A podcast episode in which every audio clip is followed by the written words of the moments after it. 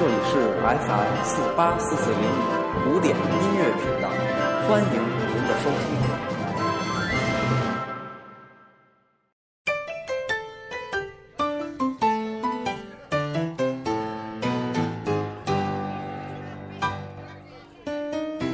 Hello，大家好，欢迎收听 FM 四八四四零五，我是蜥蜴成空，这里是音乐日日谈，今天是六月十六日，为大家讲一讲音乐与医学。人类很早就认识到音乐。与医学有密切的联系。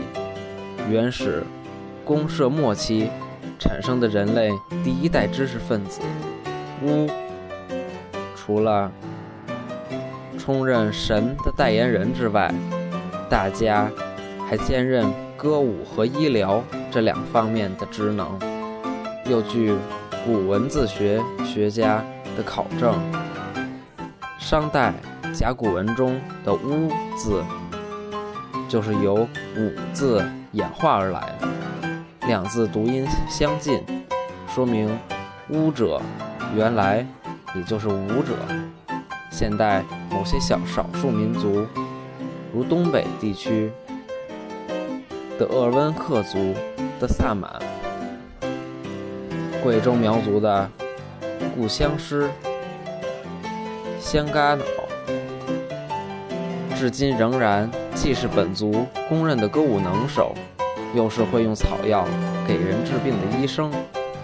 音乐治疗在近代长期被忽视，以致与巫术的迷信活动混为一谈而被否定，直至二次世界大战以后才得到复兴，并奠定了科学基础。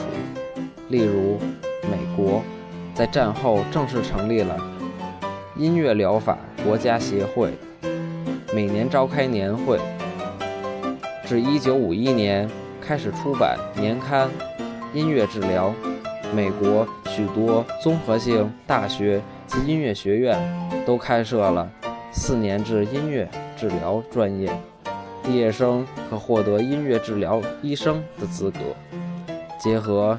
音乐治疗也推动了音乐学科，特别是音乐心理学、音乐生理学本身的发展。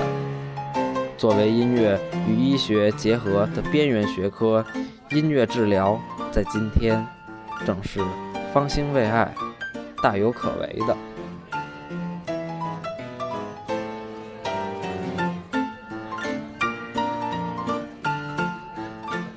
感谢收听今天的音乐日日谈，我们明天再见。祝大家都有个好心情。